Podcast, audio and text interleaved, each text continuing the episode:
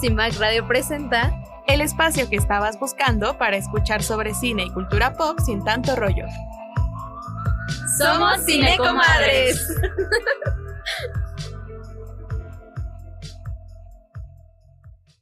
Hola, ¿qué tal? Buenos días a todas y todos. Espero que todo vaya muy bien en este 14 de diciembre de 2023. Nosotras les saludamos a través del 106.1 FM y Spotify con el nuevo capítulo de Cine Comadres, donde hablamos de cine y series sin tanto rollo. Hoy en cabina estamos Sujei Moreno. Hola, ¿qué ondis? Y su servidora Paloma López. Y el día de hoy vamos a hablar de un tema muy interesante con el que todas y todos nos hemos tenido que enfrentar al ver una película, los remakes. A ver, Sujei, ¿puedes contarnos un poco más al respecto? Pues justo, o sea, creo que a lo largo de la historia hemos visto mucho estas adaptaciones que quieren hacer para atraer nuevo público, pero con una fórmula que ya saben que, que funciona, ¿no? Ahorita, por ejemplo, tenemos el, la noticia medio reciente de lo de Mean Girls, que no veo necesidad, pero hay unos remakes que son incluso, se podría decir que mejores que los originales, y hay otros que demuestran, bueno, no demuestran, muestran más bien algo diferente a los originales y con algo como más actual o explotan un elemento diferente. Pensando en este tema, dije como, en primer lugar, ¿por qué? Porque a veces es la, es la pregunta que te hace en el caso de Minger. Lo primero que pensamos, a ¿por qué? o sea, ¿es necesario? ¿Cuál es la intención de volver a hacer la misma película? Que es una gran película y que sigue vigente y que no necesitas volverla a hacer. Pero entonces como pensando en todo esto, saqué siete puntos que yo creo que son como las razones por las que existen los remakes, ¿no? Punto número uno, que de los puntos que tengo, creo que este es uno de los que sí, sí entiendo y digo qué chido, ¿no? Que sería como aprovechar los avances tecnológicos de la época, ¿no? Porque, ¿qué tal? No sé, hiciste Frankenstein en los 40 y haces Frankenstein hoy. Hay una gran diferencia en las posibilidades que tienes con la tecnología en la actualidad para hacer, pues para recrear las escenas cuando revive Frankenstein. Y, y lo traigo a colación porque justo ya se dijo, ya se anunció quiénes van a ser los actores y la actriz de Frankenstein, la versión de Guillermo del Toro. Y que yo estoy muy emocionada. Pero siento que también, o sea, están bien los remakes, pero si vas a contar algo nuevo, por ejemplo, los de Pinocho. Eh, eh, no te adelantes, no te adelantes. Ese es el punto número uno. Faltan seis. Pero lo voy a decir todos y vamos como encajando las películas en estos puntos, ¿no? Ok. el punto número dos es reintroducir una historia a nuevas audiencias, que eso también está chido, ¿no? Como alguna historia que salió en, en los 60s, en los 70s y que ya no nadie la conoce, pero es una buena historia y vale la pena y volverla a contar, ¿no? Eso también no lo veo mal. Número tres, dinero. ya sabes lo que comentabas al principio, ¿no? O sea, es lo más obvio, recrear la misma, la misma fórmula porque ya funcionó y es como un éxito asegurado. Y muy relacionado con esto viene el punto número cuatro, que es el de occidentalizar o hacer nacional un contenido, que pasa mucho en México y en Estados Unidos, que vemos, por ejemplo, El Aro, ¿no? Que El Aro no es una película japonesa que se llama Ringu y como en, en, Estados Unidos, en Occidente, no veíamos cine japonés, entonces agarran la misma historia y la traen. O lo que pasa en México, ¿no? Que adaptan historias hasta alemanas. Güey, yo no sabía, investigamos sobre este tema, No Manches Frida. Es una adaptación de una película alemana. ¿En serio? De verdad. es que pasa mucho con las películas mexicanas. Sí, pasa muchísimo, que compran los guiones, los derechos y, y las rehacen y ya, ¿no? Pero bueno, el número cinco es como que es, yo siento que es la versión más rica de un remake y que es cuando los remakes son exitosos, ¿no? Que sí hay muchos casos en los que incluso superan a, la película original, que es cuando el autor o el creador quiere darle una nueva perspectiva, una nueva mirada creativa a una trama, ¿no? O sea, es como, está muy chido esto, pero a mí me gustaría contarlo desde esta perspectiva o con este nuevo tinte, con un nuevo género, y eso está, la, la neta está padre, ¿no? El número seis, pues son las historias timeless, o sea, como Alice en el País de las Maravillas, o sea, las que más bien vienen de la literatura y como que se hacen y se hacen una y otra vez, como en el caso de Mujercitas, ¿no? Que hay dos, pero pues no es como que una sea un remake de la otra, sino que vienen de una historia literaria clásica, ¿no? Y pues número siete, que no siento que valga tanto la pena ni comentar, porque pues es muy obvio que son los live actions, o sea, de pasar de, de animación a a actores en vivo y todo, porque pues es literal, ¿no? O sea, Disney es el rey de los live actions ahorita y es hacer la misma película, solo que con gente. Pero bueno, esos son los siete puntos que yo rescaté. Y pues vamos a empezar a hablar, no sé, de algunos remakes y en cuáles de estos podrían encajar. Pues retomando esto, por ejemplo, la, el live action que más... Live action, no. El remake que más me gusta es el de A Star is Born. Ah, el remake de ajá, el, Nace estrella. Porque esa, de hecho, ya son tres. y es muy efectivo en el aspecto de que cuando ves una película y ni siquiera sabes que es un remake, está cumpliendo su objetivo de reintroducir esta historia a nuevas audiencias porque tú no la conocías, nadie la conocía, ¿no? Porque pues ya son de hace mucho tiempo. Y justo que, que haya sido Lady Gaga. Y investigando, la verdad es que no he visto las anteriores y estoy muy triste al respecto y no me siento orgullosa, eh. pero o sea, con las maestras Judy Garland y Barbara Streisand, ¿no? O sea, solo las VIP han hecho ese papel y la verdad es que la versión de Lady, de Lady Gaga estuvo muy chida también, ¿no? Sí. Entonces, esa yo la pondría así como entre reintroducir una historia. Pues sí, podría ser que Igual, o sea, justo en esto de reintroducir, pues juega mucho el cambio de actores y todo esto. Y con esto, hay, hay algo que siento que hay un remake que ubico mucho, que siento que no entra en ninguno de estos puntos. A ver, está bien, está bien. que es la de Funny Games. Las dos son dirigidas por el mismo director. La, prácticamente la misma historia, solo cambia el país. Creo que en una es, eh, la, la original creo que es como austriaca o algo así. Y la, el remake es de Estados Unidos, pero literal es la misma historia, solo cambia la actriz y bueno, los, los actores. Pues sí sería como eso de occidentalizar la historia, ¿no? Como para que llegue a más público, pero está muy interesante que sea el mismo, el mismo, director.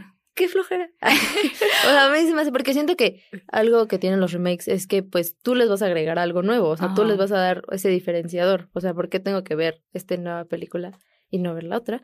Pues, no sé, tengo una visión diferente o así y dices, a lo mejor le cambió algo a las películas. No, es prácticamente lo mismo. no, yo creo que lo habrá hecho como diciendo como mi película no fue lo suficientemente eh, apreciada por el público, entonces la voy a hacer en un idioma que todos vean y, y ya, ¿no?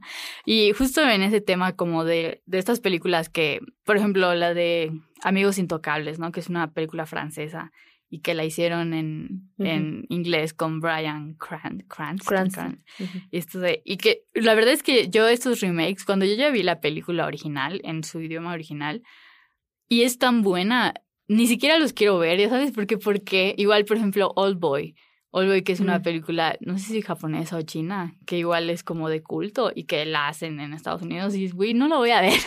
ya vi la original y es buenísima, o sea, no quiero ver que o sea, no, no siento que haya una necesidad, simplemente es llegar a más público. Que siento que en la actualidad las plataformas de streaming nos están acostumbrando cada vez un poco más a ver contenido internacional, ¿no? Porque, o sea, el hecho de que tengamos en nuestro catálogo de Netflix series y cosas japonesas, coreanas, eh, alemanas, ya sabes, como que es algo que no sucedía antes. O sea, siento que antes la gente veía si eres bilingüe, ves español y inglés y si no, solo español, ¿no? Entonces ya nos estamos acostumbrando un poco más a quitarnos esos como estos prejuicios de que, ay, no quiero escuchar, no quiero ver una película francesa porque no entiendo nada y nos estamos acostumbrando a ver contenido original, ¿no? Y creo que ya no es tan necesario hacer estos remakes porque todos ya estamos viendo, por ejemplo, en el caso de Parásitos, ¿no? En otra mm, época, Parásitos hubiera hecho la versión americana. Sí, totalmente. pero ya no es necesario porque todos fuimos ya está más a nuestro alcance. Exacto. Entonces, eso también está chido, ¿no? Pero a ver, otras películas que, o sea, hablando de remakes que no voy a decir que superaron al original, pero que fueron muy buenos, o sea, que incluso son mucho más relevantes que el original. O sea, por ejemplo, La Mosca. La Mosca de Cronenberg. No la vi. o sea, yo vi las dos y la verdad es que también la original es muy buena, pero pues todo el mundo reconoce mucho más la versión de Cronenberg con Jeff Goldblum. ese güey. Eh, y las dos son muy buenas, ¿no? Pero sí su remake fue, o sea, mucho más, acaparó mucho más público. Otra que también es un muy buen ejemplo, La Cosa. Yo ni siquiera que sabía que La Cosa era un remake de una, creo que de los 40 o algo así en blanco y negro, ¿no? Otra, esta de uh, Little Shop of Horrors, que es este musical en el que hay una planta gigante que come gente. no, bueno, está muy buena. Y ese yo no sabía que también es un remake porque también hay una versión, no sé si de los 30 o 40, pero muy antiguas, ¿sabes? O sea, de blanco y negro. Y justo esta misma historia que como ves, pues no todo el mundo conoce, o sea, creo que los que somos más clavados del musical conocemos este tipo de, de películas va a tener un remake. O sea, ya fue desde hace como dos o tres años fue anunciado y yo no sé qué está pasando porque no hay una información, pero se supone que Seymour, el principal, va a ser Capitán América. Entonces yo estoy así de que esperando. Eh. Otra que también me emociona muchísimo, que es un remake, Nosferatu. Y yo siento que Nosferatu esto de casa encaja en todo, ¿no? De reintroducir una historia, darle una nueva mirada creativa. Porque ¿Es de Eggers? No, es de Eggers. No, Eggers, creo es de, Es de Eggers y pues todos estamos esperando qué va a hacer, ya sabes, con esta historia que es como un básico para todos los que vemos, no sé, estudiamos cine y empezamos a ver el cine expresionista alemán. Y tienes que ver Nosferatu y Nosferatu pues es el antecedente a Drácula, ¿no? Pero fíjate, eso todavía siento que tiene más sentido porque o sea, ya tiene un buen esa película, es un clásico y sí, eso de readaptarlo o ver qué puedes hacer con eso, pues justo creo que funciona igual que con Frankenstein, o sea, creo que sí. funciona. Porque además estas películas, por ejemplo, Nosferatu no tenía sonido, ya sabes, ni siquiera hay diálogos, o sea, y es una que no se ha tocado desde la original. Entonces, la verdad, y, viendo el directorazo que la va a hacer, o sea, es una que neta estoy esperando y que se necesitaba.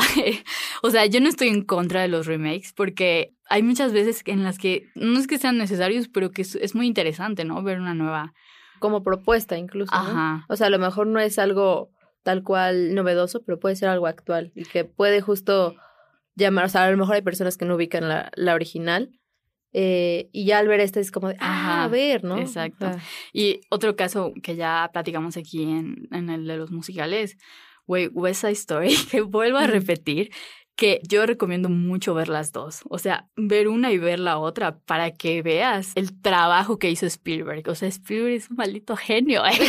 ya sabes, y yo sí siento necesario que veas las dos para que entiendas cómo cambió la psique de los personajes tan sutilmente, o sea, de verdad, para mí es un paquete las dos ahora, de que ve la, la original y ve la nueva. Pero bueno, otras que también muy, muy buenas, ¿no? Que son remakes, La chica del dragón tatuado, Pinocchio, de que justo comentabas, ¿no? Ah, por ejemplo, ahí creo que se ven como diferentes puntos. O sea, tenemos la original de no sé qué año, 2001 creo que es. No, me acuerdo, la original. Y luego saca Disney una y luego saca este Guillermo del Toro otra. Y justo son remakes muy diferentes. Sí.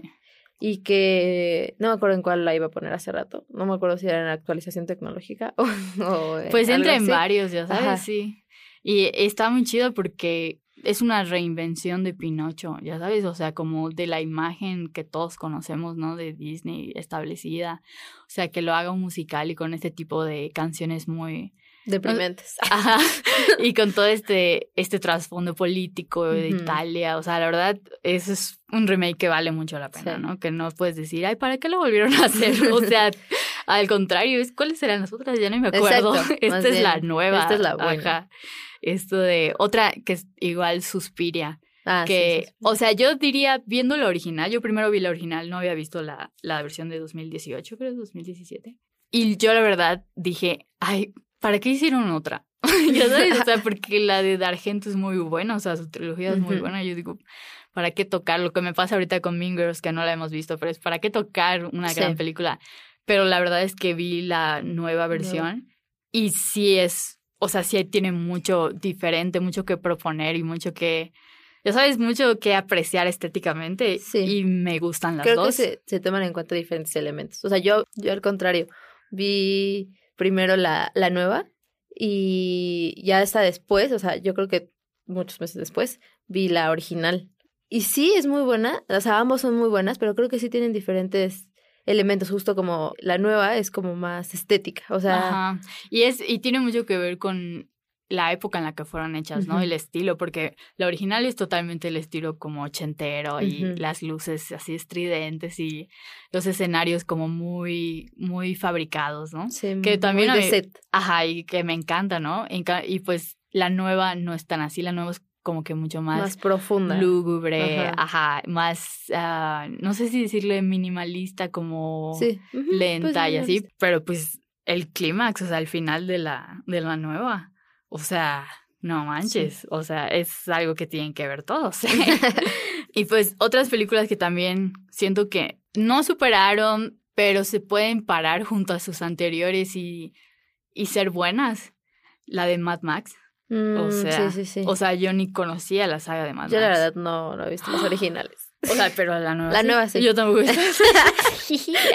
Pero realmente no podemos hacer una comparación. eh, Pero gracias Diosito por haber, gracias. Miller eh, por haber hecho la versión. Sí, la verdad, o sea, y según habían dicho que se iban a sacar otra. Ajá, Furiosa. eh, O sea, está, está anunciada desde hace tiempo con Anya. Otra, Blade Runner, Mm, que también sí. estuvo esta versión con eh, Ryan, Ryan Gosling, Gosling. y todo, que también estuvo chida, ya sabes. Próximamente que va a salir la de la fábrica. Charlie la Wonka. fábrica de chocolate. Ajá, y Ah, Wonka. La fábrica de chocolate fue un remake. Ajá. Y por ejemplo, yo vi las dos y yo no sé, o sea, como que difiero, difiero con la crítica porque a mí me gustó más la de Johnny Depp. A mí también. O sea, la otra incluso me da un poco de cringe. Mira, igual a mí, como que la fábrica por adentro no es un lugar Sí. como al que yo quería, querría ir. Parece, parece un, un lago de popó. y yo, yo quiero comer ese chocolate. Sí, pero me da como, no sé, como. Sí, la verdad me gusta más. Sí. Ajá, me gusta más la, la, ahí está, un- otro caso en el que nos gusta Y más. por ejemplo, la, nueva de el Wonka, que parece como musical, ¿no? Con el Timothy Chalamet. Ahí más que un remake es como expandir la historia, ¿no? Como en ya meternos en la vida, la Bueno, juventud de sí. Wonka. Porque no es como la misma historia como de la fábrica, Bueno, sí. sino la creación. Pero bueno, y del otro lado de la moneda están estos casos en los que los remakes es como, ¿por qué? ¿Por qué existes? Te voy a borrar de mi mente, nunca debiste haber pasado. Un caso que a mí me viene mucho a la mente es el cine de Taboada, el cine de terror, de El más negro que la noche. Mm, sí, sí, sí. Eh, las originales están muy chidas y valen mucho la pena. Y luego ves la versión de los 2000 Sí. con Marta y Gareda y es como, ¿cuál era la necesidad? ¿Por qué lo hiciste? E no sé. igual, o sea, hay algo que chance nadie ubique, pero yo tengo súper grabado. O sea, yo amo Gossip Girl. ¿no? Ah, la serie. Y, o sea, apenas sacaron la nueva y vi un episodio y dije, qué hueva. O sea, porque aparte, ¿por qué los mismos personajes? O sea, Ajá. no sé, como que aparte... ¿Por qué no mejor una nueva generación o algo así? Y además tan pronto, o sea, ¿cuándo- creo que ¿cuántos años han pasado desde que salió la original? creo como 10 años. ya. No es suficiente. Mínimo 25. Eh, Pero aún así, o así. sea, no, no siento que sea algo que se repita. Aparte siento que es algo súper, eh, ese estilo de vida ya no lo puedes plasmar tanto o con tanta naturalidad ahorita. O sea, porque siento que está súper funable. Mínimo hubieran adaptado la historia, ¿no? O sea, pero no, igual otro caso que no he visto. Es que la verdad yo los veo, veo cuánto les ponen o los comentarios que hay, ni ganas me da de verlas, pero ya ves que hay una nueva de The Craft. Hay una No. nueva en Netflix. Netflix dijo una nueva. Y yo, ¿qué te pasa? Todavía pones en el buscador de Netflix The Craft y te salen las dos. O sea, ya Sí, sabes, no. vas a reintroducir nada, solo vas Sí, a no. hacer una versión fea de lo que Y ya siento está. que también a veces las readaptaciones, o sea, son malas. Y justo, o sea, lo que iba también con Gossip Girl era mi crítica de hace unos años, cuando salió, no sé si lo viste, eh, Gossip Girl Acapulco. No, No, o sea, no. no sé por qué hicieron eso. No sé por Ay, qué. pero es lo mismo que regresamos, como que México compra contenidos. O sea, Sí. RBD es un contenido Ah, sí. comprado que sin embargo, Sí, sí. o sea, tuvo más éxito. hasta la Barbie de, de la... ¿no? Mm, ¿Ya viste? sí, sí, o sea. Barbie acabas de hacer los muñecos de RBD en que están en gira y todo. Entonces, pues Pero es un- en ese momento o sea, habían salido los muñecos. Bueno, las muñecas. las Barbies Ajá. oficiales. Sí, yo Ah, qué que tuve chido. a Roberto. Pero acá, o sea, es un, es un volado. Puede servir, puede que no, depende de cómo, de cómo hagas la Sí. adaptación y el tipo de audiencia y todo, ¿no? Pero pues bueno, está muy buena la conversación, pero llegó el momento de irnos a una breve pausa. En lo que volvemos, no se olviden de seguirnos en redes sociales. Estamos como Violeta Radio en Facebook, Instagram y X, y como Cine Comadres en Facebook, Instagram y TikTok. Ya regresamos. Esto es Cine Comadres. En CIMAC Radio queremos escucharte. Comunícate con nosotras al 55 60 60 55 71 55 60 60 55 71 y déjanos conocer tus opiniones sobre nuestra programación. CIMAC Radio, periodismo con perspectiva de género. Tus comadres favoritas ahora en redes. Búscanos como arroba cinecomadres en Facebook, Instagram y TikTok para formar parte de la conversación.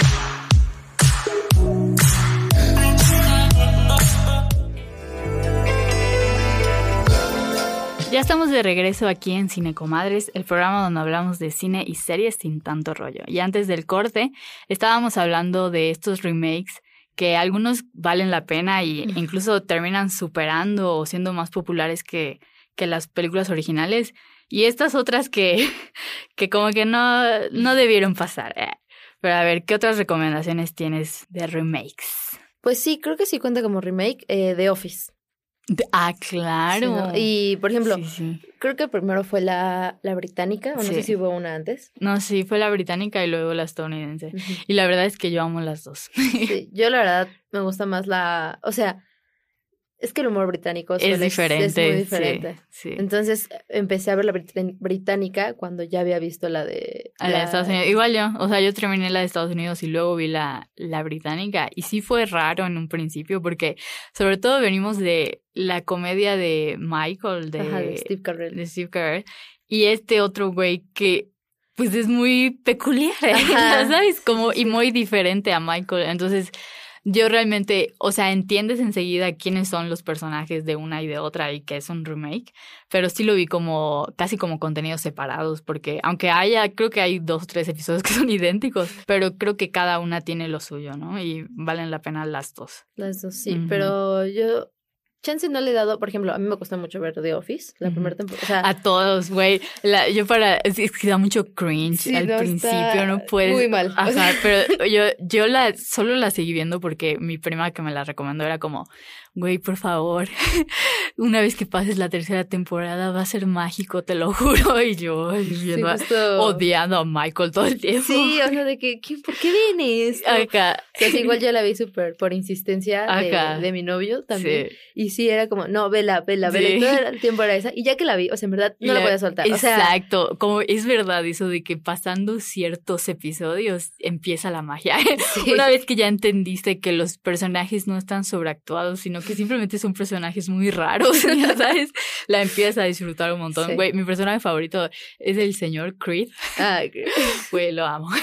creo que tiene como dos líneas en cada temporada, pero Yo son amo a Kelly. líneas. O sea, creo que Kelly es la mejor de ahí. Pero a ver, otras, por ejemplo, otras remakes que también siento que valen la pena las dos, como también mencionamos Suspiria.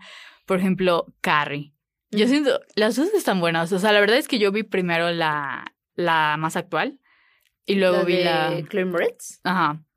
Y luego vi la original. Y las dos, o sea, siento que las dos me entretuvieron. O sea, las dos están bien. En, por ejemplo, Hairspray, yo no sabía que Hairspray también es un mm, remake. Ajá, ni yo no he visto la original. me enteré. la de Zac Efron. Ajá, igual yo. Juego de gemelas. es un remake. Yo tampoco. O sea, es una película, no sé, de los 70, mm, 60 por allá. Y yo, oh my es God. Es que siento que eso es lo que quieren hacer con Mean Girls, como de, ay, gente que no lo ubica, pero todos pero, ubican. Exacto, es diferente. Es diferente que traigas una historia que tal vez a todos ya se les olvidó porque es de otra generación, de la generación de nuestros abuelos, por ejemplo, y que no es vigente. Y otra cosa es, o sea, algo que literal nos vestimos de rosado el 3 de octubre por Mean Girls. sigue siendo, o sea, la, juventud sigue siendo los que vimos Mean Girls, porque estamos jóvenes. ¿eh? ya sabes, entonces es completamente innecesario. O sea, yo veo la intención tal vez, sí hay un cambio en el aspecto de que es un musical, y tal vez eso la haga ser mm, buena en su propio mérito, o sea, no en comparación con lo original. Porque, por ejemplo, pienso en el caso de Matilda que la verdad yo también dije, güey, ¿por qué haces Matilda? o sea, Matilda es Matilda. Pero honestamente, yo como clavada de los musicales vi Matilda y me encantó. Y sí la vi como dos cosas diferentes porque sí es una visión muy distinta. O sea, es la misma historia, pero el cast, los niños, no manches, buenísimos bailarines, cantantes, o sea, esto es una es una joya esta película, ya sabes, más allá de si la historia es nueva o no, como un musical es una joya porque el cast está increíble, ¿sabes? Entonces yo sí lo, siento mucho, pero soy Stan de la nueva Matilda. Eh, igual Evil Dead. La primera que vi de Evil Dead fue la, la más reciente, la de... La que salió en un este apartamento. Año. ¿La que salió este año? Ajá, la que salió sí. este año. Y por eso es como que quieres ver las demás. O sea, esa justo me atrajo para las demás. Pero ahí no es un remake. Es como una es lo mismo, es el mismo universo muchos años después. Ya sabes, no es un remake de la original. Pueden compartir como fórmula, o sea, porque hay, hay las, las continuaciones que es como la monja 1, la monja 2 y que sigue la historia linealmente. Y hay unos que dan saltos en el tiempo, ¿no? De que hubo la versión de tal y ahora volvemos, a, o sea, hacemos otra versión, pero no es el mismo universo, ¿no? Pasaron 20 años y simplemente puede tener la misma fórmula de, de que cómo pasan las cosas y de la maldición y todo esto, pero no, no está recreando la, la primera, ¿no? No es la misma historia. Pues Entonces, en ese estilo... Sí, o sea, no es como, por ejemplo, It. Pero es que... Ah, exacto. It que es, un remake. Ajá. Que, o sea, se va adaptando de alguna forma, pero es prácticamente lo mismo. O sea, es la misma historia. Y, y por ejemplo, en el caso de It, Mm, lo siento más casi como una comedia, ya sabes, la nueva, o sea, las dos nuevas. Y me gustó, o sea, me gustó el cast, los niños y todo. Y, y algunas escenas están chidas y todo, pero ¿sabes qué me dejó de ver? Porque yo vi It, la original. Y, o sea, no me tocó a mí como esta generación, pero creo que una generación más arriba de los millennials fueron los niños traumados por It. ya sabes, de que fueron a verla y salieron. Sí. Y sí, la verdad es que da más miedo la original. Y aparte es como que justo como que innovaba, por decirlo así, ¿no? Y entonces la segunda es no sé, o sea, siento que igual vi la primera, pero la vi muy, muy chica. Entonces a mí sí, o sea, hasta la fecha me da miedo. Pero la segunda sí es como de... Mm, y como alguien que sueña con hacer películas algún día, sí hay películas que digo, güey, me gustaría volver a hacerla, pero con nuevas propuestas, nuevas ideas y justo con las oportunidades que tenemos ahora, ¿no? De que te da la tecnología y todo.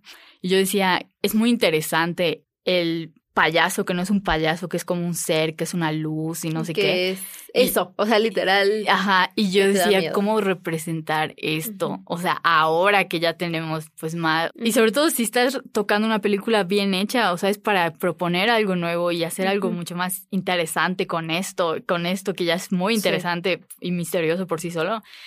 Y sí estuvo padre como de todos flotan y las escenas finales con el payaso y todo, pero siento que no que me hubiera gustado algo más conceptual, más así de que, wow, ¿qué es eso? ¿ya sabes? O sea, ¿qué es eso? ¿Ya sí. sabes? Sí, sí, sí. Y creo que hay unas que tal cual funcionan también como homenaje.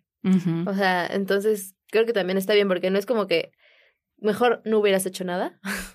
Simplemente como de, ah, está bien. O sea, no sé, te da un poco incluso como de nostalgia, siento que a veces puede funcionar. Igual, para ir terminando, otro caso que sin duda tengo que mencionar y que creo que es que es un ejemplo de cómo el tiempo o el futuro, todas las posibilidades del cine en la actualidad, de la tecnología y todo eso, nos dan una nueva oportunidad de hacer historias que tal vez en su momento no se podían hacer, que es el caso de Dune, Duna, que todo el mundo decía como, es que Duna es imposible de hacer en pantalla. Y no solo por por todos los elementos, ¿no? Como el gusano enorme y que, pues, ¿cómo lo hacías? No sé, hace 30, 40 años, ¿sabes?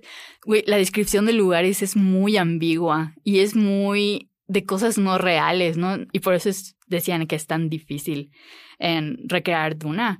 Pero yo creo que, pues, en la versión de Denny, güey, la verdad, a mí me encantó la primera y estoy esperando la segunda con muchas ansias. Uy, lo que se viene para el próximo programa de Cinecomadres, donde hablaremos de clásicos navideños. Acompáñanos. Pero bueno, ahora sí llegó el momento de terminar el programa de hoy. Como siempre, les damos las gracias por quedarse con nosotras y compartir un poquito de nuestro amor por el cine. No se olviden de seguirnos en redes sociales. Nos encuentran como Violeta Radio en Facebook, Instagram y X, y como Cinecomadres en Facebook, Instagram y TikTok. Agradecemos al resto del equipo de Cine Comadres que se encuentra en cabina. También a las masters de CIMAC Radio, Lucero Zamora y Saraí Nicanor, quienes estuvieron a cargo de la mezcla. De este lado de los micrófonos, Paloma López y Sujei Moreno les damos las gracias y les invitamos a escucharnos el próximo jueves en punto de las once y media de la mañana en el 106.1 FM Violeta Radio.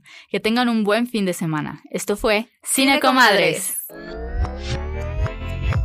CIMAC Radio presenta el espacio que estabas buscando para escuchar sobre cine y cultura pop sin tanto rollo. Somos Cinecomadres.